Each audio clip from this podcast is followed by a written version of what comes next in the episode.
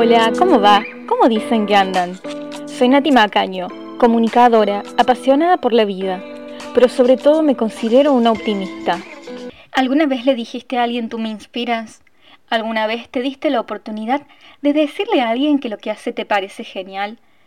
Creo que somos muy pocos los que nos animamos a decírselo a otro, ya que por lo general nos resulta mucho más fácil decir lo malo que lo bueno, y esto tiene que ver con que siempre se hace hincapié en lo malo que la otra persona hizo. Es por eso que en el capítulo de hoy vamos a hablar de la importancia de las palabras. La palabra cumple un rol fundamental desde el origen de los tiempos. Es quizás por eso que cuando en la antigüedad alguien decía, me dio su palabra, eso era suficiente como garantía de consumación.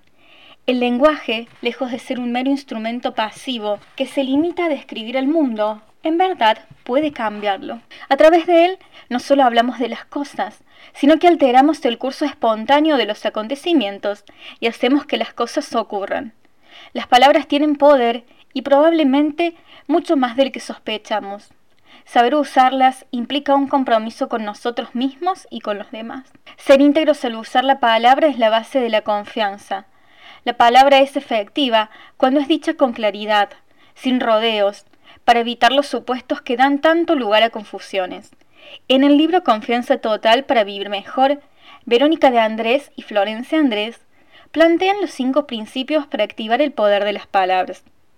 El número uno es crear confianza con palabras íntegras, es decir, se trata de que nuestras palabras estén alineadas con nuestros pensamientos y con nuestras intenciones, y de decir solo aquello en lo que de verdad creemos, de eliminar las mentiras tomando conciencia de que nuestras palabras tienen poder y pueden generar inclusión o separación. La impecabilidad también implica dejar de lado las habladurías. A veces puede resultar un desafío apartarse de los rumores y de las palabras que provienen del paradigma del miedo. El punto número dos es dar y recibir opiniones con sabiduría aprender a expresar una opinión como tal, en lugar de verbalizarla como si fuera un hecho, es una habilidad clave para una comunicación efectiva, ya que las opiniones personales dichas como verdades generan tensión, no dan lugar al entendimiento y producen rigidez en quien escucha. Expresar opiniones como hechos, además, suele generar en el otro una reacción defensiva que puede orientar la conversación hacia demostrar quién tiene la razón. Frente al mismo hecho, las personas pueden tener diferentes interpretaciones y opiniones. El secreto está en elegir aquellas que abren posibilidades y descartar las que nos cierran los caminos. Paso número 3 es evitar las conclusiones apresuradas. No hacer suposiciones también implica hablar con claridad, sin rodeos. No dar por obvio que los demás entendieron aquello que dijimos pues hablar y escuchar son dos fenómenos completamente diferentes. Hablar claro es no confundir a la persona con la acción. El número cuatro es, es entregar lo mejor de uno mismo con alegría y flexibilidad. Es una invitación a entregar en todas las circunstancias de la vida lo mejor que tengamos, evitando mostrarnos duros con nosotros mismos y con los demás. Nos volvemos rígidos cuando nos aferramos a nuestras opiniones, intentando tener la razón, nos mostramos duros cuando tomamos los errores como signos de fracaso. Nos volvemos intolerantes cuando confundimos la excelencia con la perfección. Podemos ser excelentes con la palabra, dar lo mejor de nosotros mismos cada vez que expresamos una opinión y preguntarnos antes de hablar si aquello que vamos a decir es para algo bueno, necesario y si es verdadero. Por último, activar el poder del reconocimiento. Las palabras de reconocimiento tienen un impacto altamente positivo en las personas.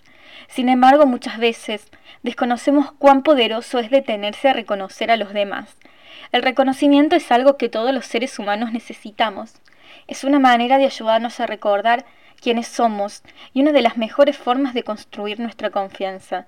Cuando el reconocimiento es genuino, puede tener efectos sorprendentes y puede transformar la vida de quien lo da y de quien lo recibe.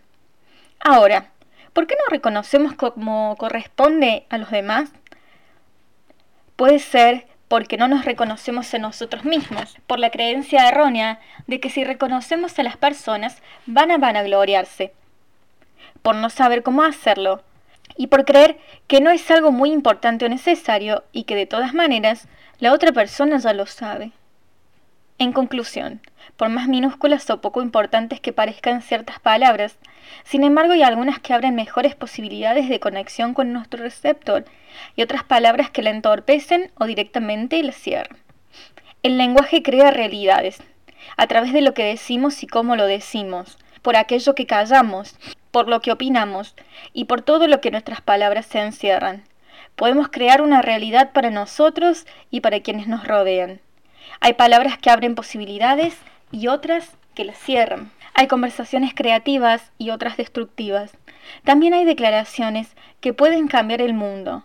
Nuestras palabras pueden crear confianza o desconfianza. Es por eso que hoy te propongo este ejercicio.